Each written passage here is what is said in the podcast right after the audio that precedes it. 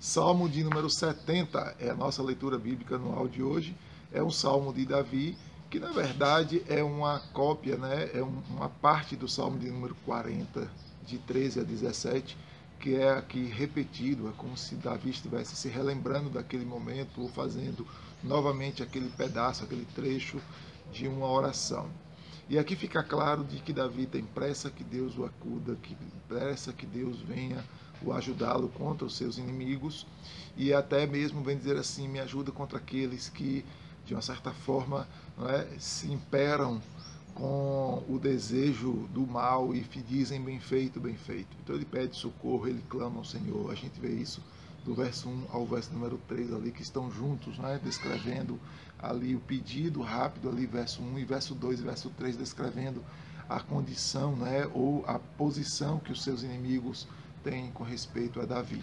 Mas aqui é curioso porque é exatamente o trecho em que Davi tira, né, e o Salmo 40, se você voltar lá para ler, nós temos trechos assim um tanto quanto mais fortes, né, que Davi poderia voltar a repetir, mas a repetição de Davi aqui é de louvor a Deus, verso 4, diz que vai exaltar o Senhor, que vai engrandecer ao Senhor e que vai dizer Deus seja engrandecido.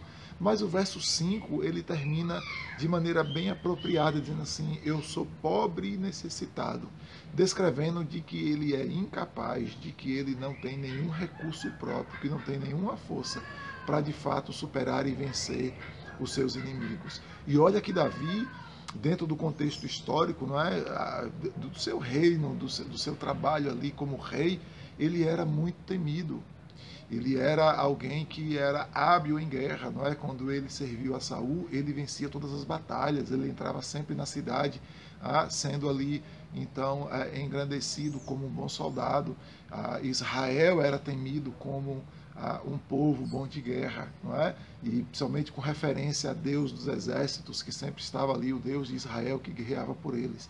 Mas a oração desse rei não é a oração de alguém que está cheio do poder, mas é alguém que está carente do poder de quem realmente tem poder de Deus. E ele então reconhece: eu sou pobre e necessitado.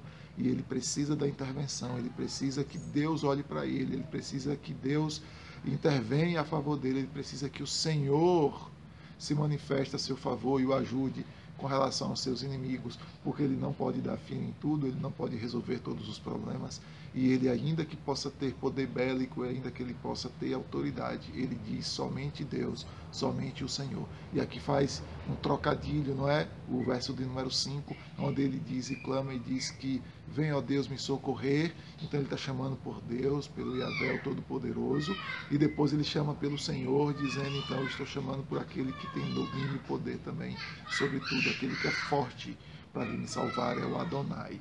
Então ele usa esse trocadilho exatamente para dizer de que o Deus pessoal precisa vir acudir e ajudá-lo, e ele tem certeza que o Senhor é quem vai prover aquele que é o poderoso, vai so, so, é, atender a sua necessidade e vai livrá-lo do mal que então sofre.